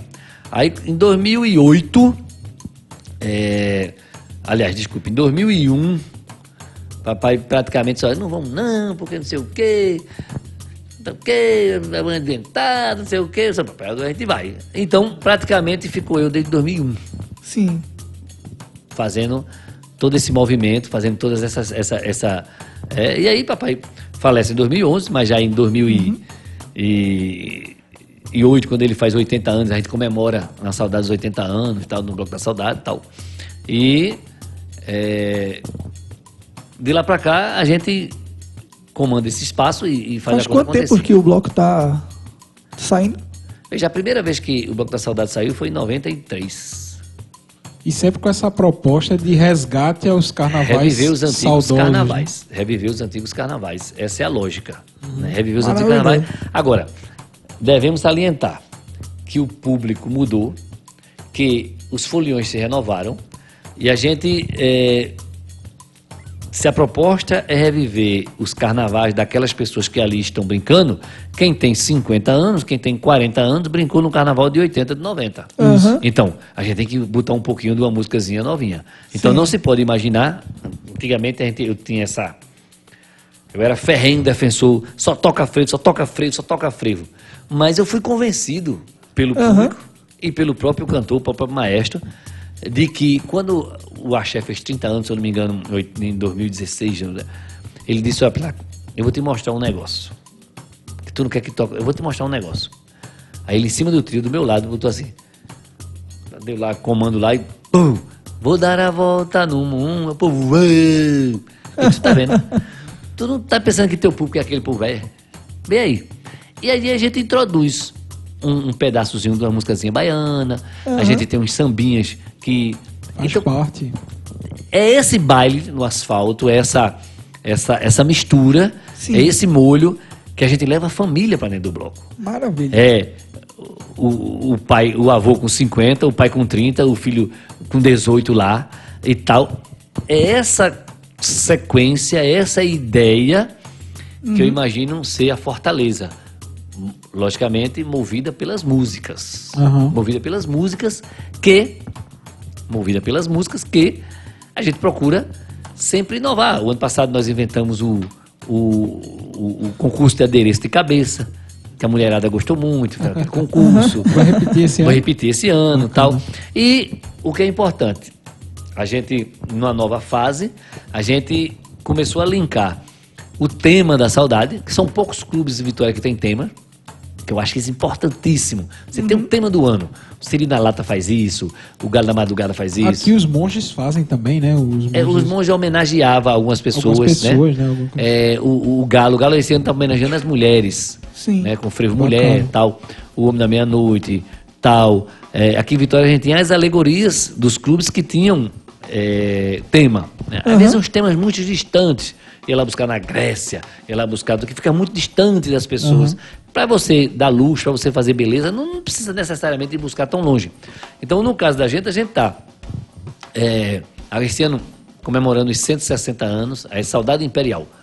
Mudei até a marca, rejuvenesci, foi uma marca bonita danada. Saudade Imperial, por quê? Porque este ano, 2019, está completando 160 anos da passagem da família imperial em Vitória, Dom Pedro II e a Imperatriz e toda uma, e uma pequena corte, né, que veio aqui em Vitória no dia 18, 19, 20 de dezembro de 1859 Olha aí que beleza. né? É a primeira vez que uma família imperial, que, a família imperial vem a Pernambuco. Veio a Recife, Olinda, Igaraçu, tal, não veio necessariamente a Vitória.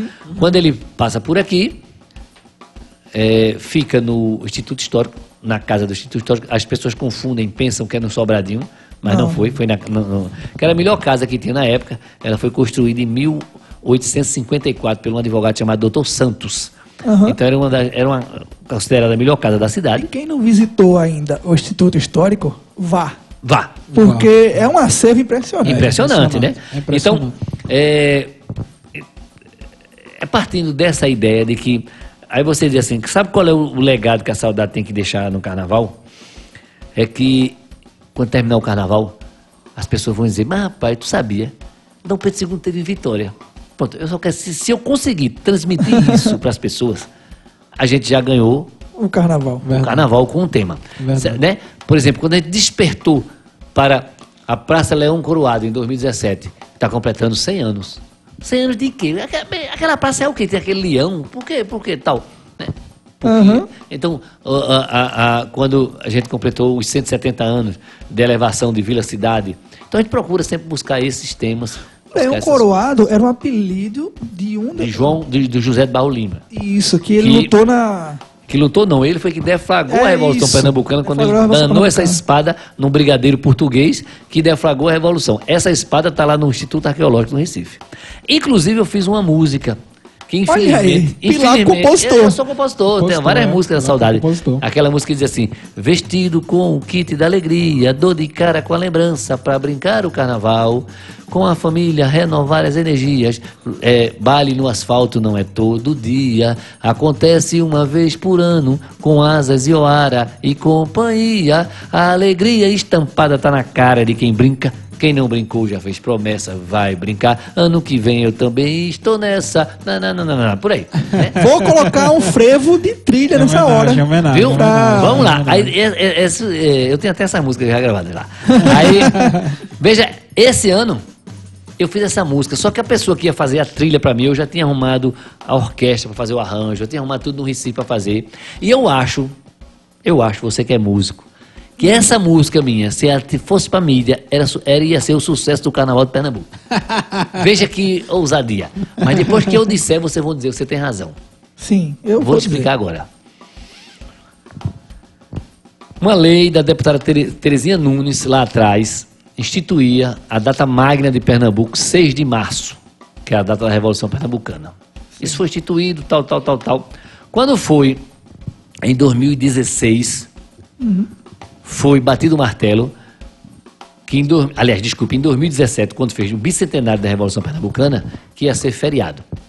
Foi o que aconteceu. Em 2018, foi o primeiro feriado da data 6 de março, em Pernambuco. O que é que vai acontecer em 2019? É na quarta-feira de cinza, irmão, 6 de março. É a primeira vez na história de Pernambuco, do Carnaval do Brasil, a quarta-feira de cinza é feriado de verdade. Aí. Não funciona banco, não funciona comércio, não funciona nada. E eu Em fiz a Pernambuco. música, eu fiz a música dizendo assim, vi, o refrão é assim, viva, viva, viva, Leão Coroado, foi ele que deu esse feriado. Aí dizia assim, "E- esse ano o carnaval foi alongado, a velha ingrata hoje é feriado. Aí eu só me lembro do pessoal cantando essa música na quarta-feira de cinza. Então, infelizmente a minha música não ficou pronta e eu poderia estar aí com sucesso no carnaval. Sucesso do carnaval. Certeza. Pilago, Mas então vamos ver se eu consigo botar só o refrão. Dá, dá, dá, dá. dá sim. dá, dá. A gente quer te fazer uma pergunta filosófica agora, a gente está encaminhando por fim com perguntas mais rápidas. Antes da gente entrar no quadro que é jogo rápido, que a gente faz são as mesmas perguntas para todo mundo, Certo. né? A gente quer te perguntar uma coisa. Vitória é um carnaval? Olha, é, como diz Moacir Franco, que na música Turbilhão, que a vida é um carnaval, não poderia deixar fora do contexto que carnaval de Vitória é um carnaval sob o ponto de vista filosófico. Do ponto de vista é, de gestão e tal, eu não quero dizer carnaval é bagunça, mas se assemelha.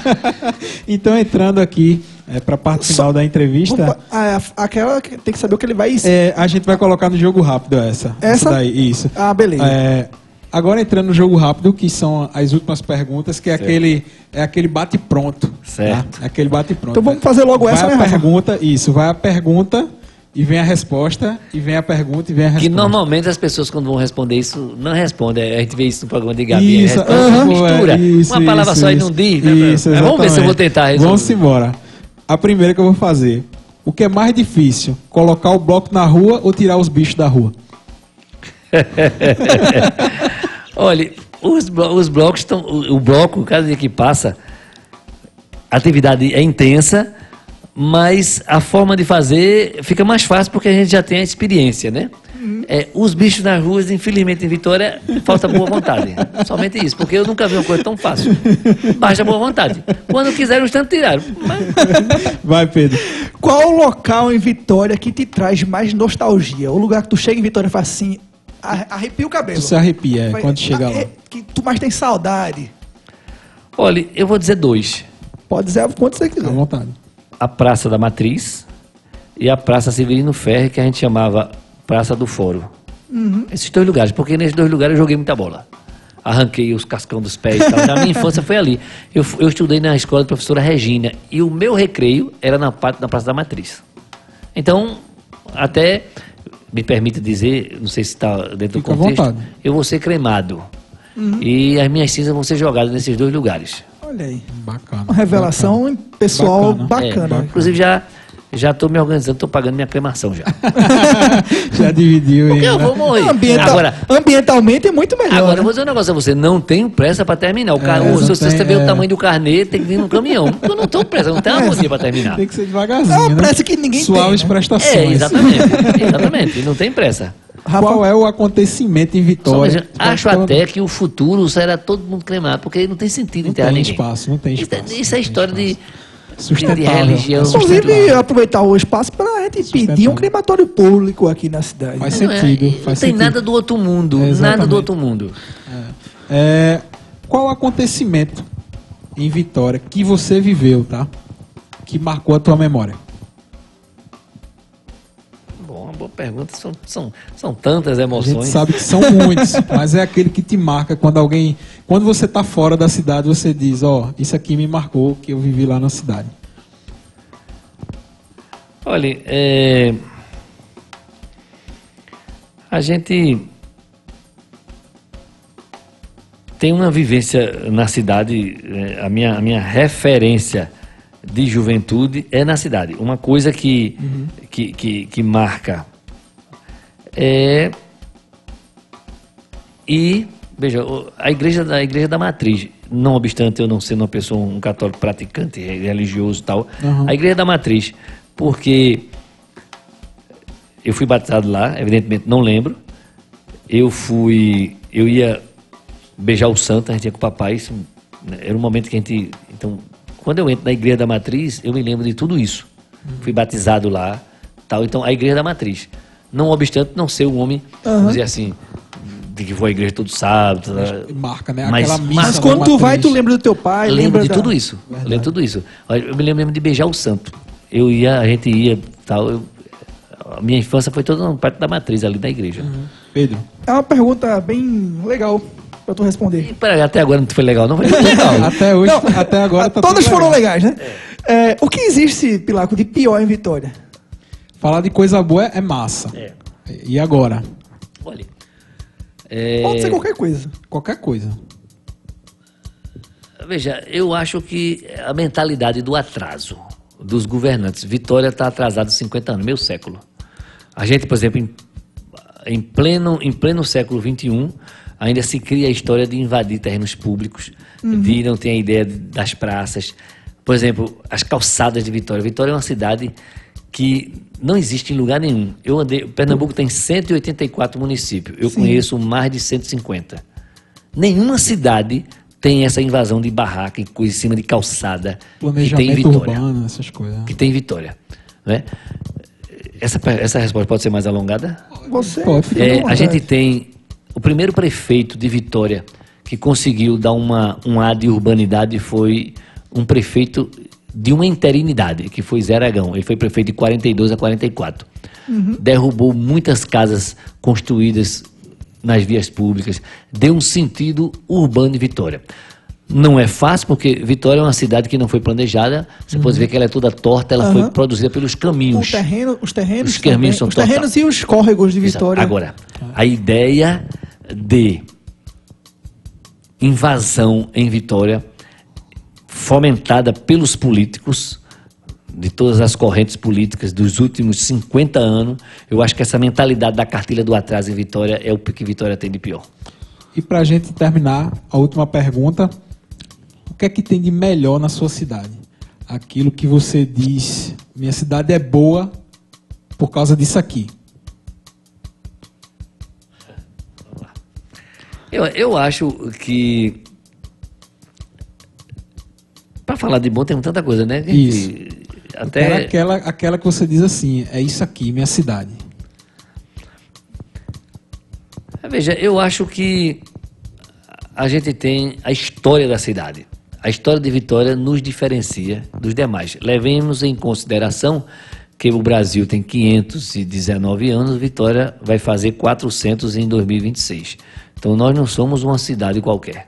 Isso. Então, dentro desse contexto, eu acho que o que Vitória tem de melhor é a sua história, evidentemente, que precisa ser trabalhada e tentar fazer com que as pessoas conheçam um pouco, porque ninguém pode gostar, ninguém pode valorizar aquilo que não conhece.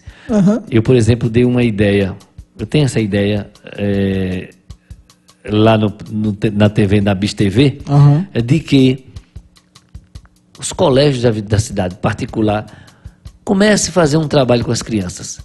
Pergunte como é o nome da sua rua. Quem foi essa pessoa da rua? O que foi que ele fez para ter o nome da rua? A minha é Pedro de Albuquerque Peixe. Pedro Peixe. Pedro Peixe. Tem um. E cada um tem a sua. na- por acaso eu moro na rua Jornalista Célio Meira, que é do meu avô. é, né, por acaso. Então, você imagine, as pessoas conheciam o nome da rua. Tem gente que mora 30 anos na rua, mora aqui na rua José. José. Quem é essa pessoa? Eu sei lá. Então veja, eu digo isso a você, talvez por essa visão de ofício de historiador, a gente Historiador. tem essa visão um pouco aguçada. Eu praticamente conheço todos os monumentos de Vitória, a história do monumento, quem foi aquele dali. É um bom, é um bom programa, né? Pra gente É, fazer. e um isso. podcast, um bom Quando eu digo todos, eu fui até monumentos- exagerado, mas uma boa parte. Pra gente conversar a maioria. sobre os pontos, porque um, um dos nossos objetivos é esse. É, pra quem não é de Vitória e ouvir isso aqui, por que, que eu vou em Vitória? Isso. Isso é um ótimo. É um E, por ótimo- exemplo, e às vezes eu me penitencio do ponto de vista mental. De que maneira? Na Avenida Silva Jardim, que ali foi a minha infância, Avenida Silva Jardim, no tempo que não passava cal, que o tempo não tinha um semáforo em Vitória, de calçamento, a gente jogava bola à noite na Silva Jardim, certo? Quando vinha um carro, parava o jogo. Então, isso me pertence à, à, à, à Silva Jardim. Eu joguei tanta pedra naquele eh, monumento em frente ao Beco da Macaca, que foi inaugurado em, em 5 de novembro de 1966, quando fez um centenário da imprensa em Vitória, que é de 5 de novembro de 1866. Antão Borges Alves está ali na seu jardim. Eu joguei tanta pedra na cabeça daquele velho. Então, quando eu passo hoje, veja que, que Essa avenida é, fica perto de onde mesmo? fica na saída do Beco da Macaca ali, É, na, na, na matriz ali, né? na, na Silva Jardim. Na Silva Jardim Na- ali da matriz. Subida naquela da Piaba ali. ali, Piaba, Então, sim. descendo ali, como, como quem vai para Matriz, perto da Chefsburg ali. Sei onde é. Isso. Aí ali tem um beco da macaca, que você entra aqui e sai aqui do outro lado. Tem uma foto linda dessa avenida, né? É, tem, tem várias fotos uma ali. foto linda ali da, Aí do- dos carros. ela tem ali o, o, o- o monumento que foi em comemoração ao centenário da imprensa. Foi uma festa danada, bem feita lá. E eu jogava muita pedra. Então, as coisas que hoje a gente condena, quantas coisas eu fiz. E aí esse não é pecado porque a gente fez dentro do contexto Na da infância inocência. tanta coisa errada que a gente fez dentro do contexto da juventude. Errada nesse sentido de que hoje a gente faz uma avaliação e reprime o filho para não fazer e tal. Faz parte Então a gente da- né? viveu cada momento, viveu a cidade dessa maneira. Eu estudei um período no Recife, mas fim de semana vinha para Vitória. Então é essa esse link não à toa eu tenho lá no meu blog que diz assim: o centro do meu mundo É a minha é a cidade. minha cidade. Então é a partir daqui que eu conheço o mundo. Tu falando isso, é, eu recentemente li o livro Romance da Pedra do Reino, de Ariano Suassuna, no qual ele cita a Academia Vitoriense de Letras, no livro, e ele descreve Vitória como uma cidade fidalga, né, de- é, por conta dos engenhos das pessoas. Então é um livro que cita Vitória algumas vezes, e eu me senti feliz de ler aquilo. Então esse resga- essa questão da a história, Vitória é uma cidade, uma história rica. Sim, E demais. vamos encaminhar para o fim. E vamos embora, É, Pilar. eu- ah, quando você fala da Pedra do Reino, aí quando a gente conhece de história, tudo isso tem um significado. A Pedra do Reino é o movimento sebastianista do rei de Portugal que Ah, desapareceu exato. e que está lá. Que o movimento e que armorial foi que buscar lá Criou um fonte. movimento O Romance lá. da Pedra do Reino é sobre É, esse contexto. criou um né? movimento lá em que dizia que o rei ia aparecer lá, e a moça foi lá, matou esse pessoal. que- Enfim, então quando a gente conhece um pouco da história, e aí eu não estou com demérito a ser ninguém, Aham. a gente lê um pouco mais, né, pesquisa tudo isso. Então tudo isso que a gente vai falando, e é isso que eu me refiro à cidade. Né? Isso. Você passar num monumento, passar naquela rua, passar naquela história, tudo isso tem um significado. Depois que você aprende, jamais aquilo terá a mesma coisa. Você ressignifica Eu as tenho coisas. certeza que depois de, de hoje, quem escutar esse programa aqui vai olhar para a cidade de uma forma diferente. Re- ressignificamos alguns. Exato. alguns A gente falou isso no outro programa, que Isso. a palavra ressignificar em Vitória é uma das coisas mais importantes, ressignificar os Pedro espaços vitorianos. e Rafael, vou lhe dizer uma coisa. Ressignificar é algo tão importante que a gente consegue mexer no passado. É verdade. É isso. É Então, verdade. veja que o, passa- o passado é imexível. Não. Quando a gente ressignifica, a gente consegue mexer no passado. A gente consegue entendê-lo de maneira diferente e trazer daquele evento do passado algo que nos incomodava, por exemplo, e passa a não incomodar, ou algo que a gente pode vibrar, a gente pode.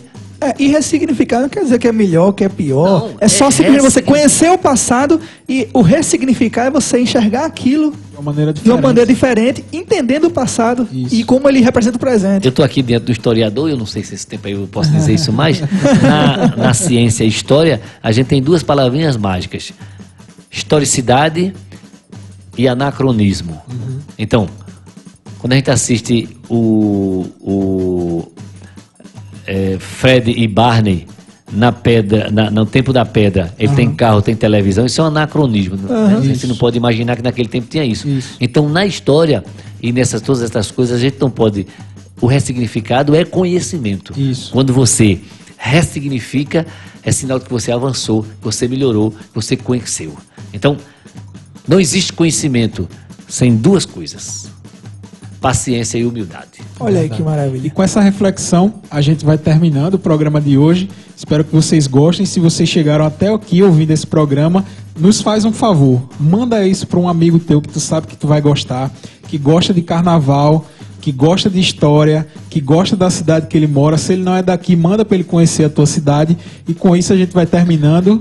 Antes, um agradecimento. Eu queria agradecer, e Rafael também com certeza vai agradecer, a Cleiton Ferraz, que fez o logotipo do Isso, Trepa do Bode. Trepa Bode. É um artista de Vitória. legal. Um designer. um artista designer, assim, muito obrigado, Cleiton, pela força que deu pra gente. Muito obrigado, Pilar, por nos receber aqui na sua casa, que é, que é a sua redação do seu blog. Estamos aqui no é blog seu do Pilar. espaço. Isso. E, e eu espero, Pilar, que esse seja o primeiro dos outros trepabots que a gente, que a gente quer Perfeito. falar sobre a cidade aqui junto com você. Perfeito, vamos. E numa situação até que a gente pode trazer mais pessoas e conversar um com outros. Claro, né, claro. juntos. Esse tipo de, de bate-papo, isso é agradabilíssimo, né?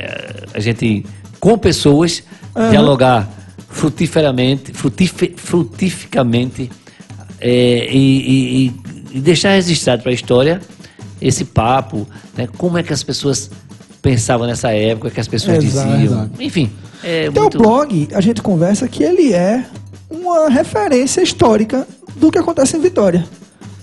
Daqui a 20 anos, 30 anos, quem acessar teu blog Esse, vai ter uma esse noção. conteúdo vai ser consultado. Ele vai ter uma noção do que é Vitória hoje. É, o teu blog, teu blog já é uma referência. Tem uma linha sociológica Isso. né, de visão. Do cotidiano. Do cotidiano da cidade. Não à toa eu recebo aqui, sempre, não vou dizer que é, é- é toda semana, mas sempre, alunos de escolas que as professoras passam tarefas vinculadas à cidade e como referência a professora diz, vai lá no blog do Pilar que ele tem tal. Olha aí que Bom, maravilha. a gente se sente bem nesse sentido, porque quando eu coloquei o blog no ar, eu não pensei nisso. E Aham. de repente isso é um lado Se positivo, tornou. isso é uma coisa, Vai vamos dizer acontecer. assim, um efeito é, positivo dessa demanda que a gente faz, desse tempo que a gente, entre aspas, perde fazendo isso, porque é um compromisso que a gente tem de fazer todo dia quando não escreve. Agora mesmo no carnaval, eu estou escrevendo praticamente um parágrafo, dois parágrafos, tá matéria rápida, porque muitos afazeres, mas eu gosto de escrever. Escrever, para mim, é uma terapia mentira. Isso é o que é o Trepa Bode. Eu encontrei com o Rafael no- na festa de Santo Antão, na rua. Comentei, Rafael, a gente precisa fazer um blog sobre cultura. Falar sobre as pessoas de Vitória. Não um blog, não. Um Podcast. podcast. E a gente foi conversando, conversando, conversando, foi modificando, modificando a ideia. E hoje a gente já está gravando com a segunda pessoa. Isso não faz um mês. Isso, é verdade. Muito obrigado por ser a segunda pessoa. né? Isso. Valeu. Vamos- Muito obrigado. Muito agradece, Pilar. E até a próxima. Até Um a próxima. Vamos descendo do todo mundo. Trepa Bode. Valeu aí, Vamos subindo e descendo.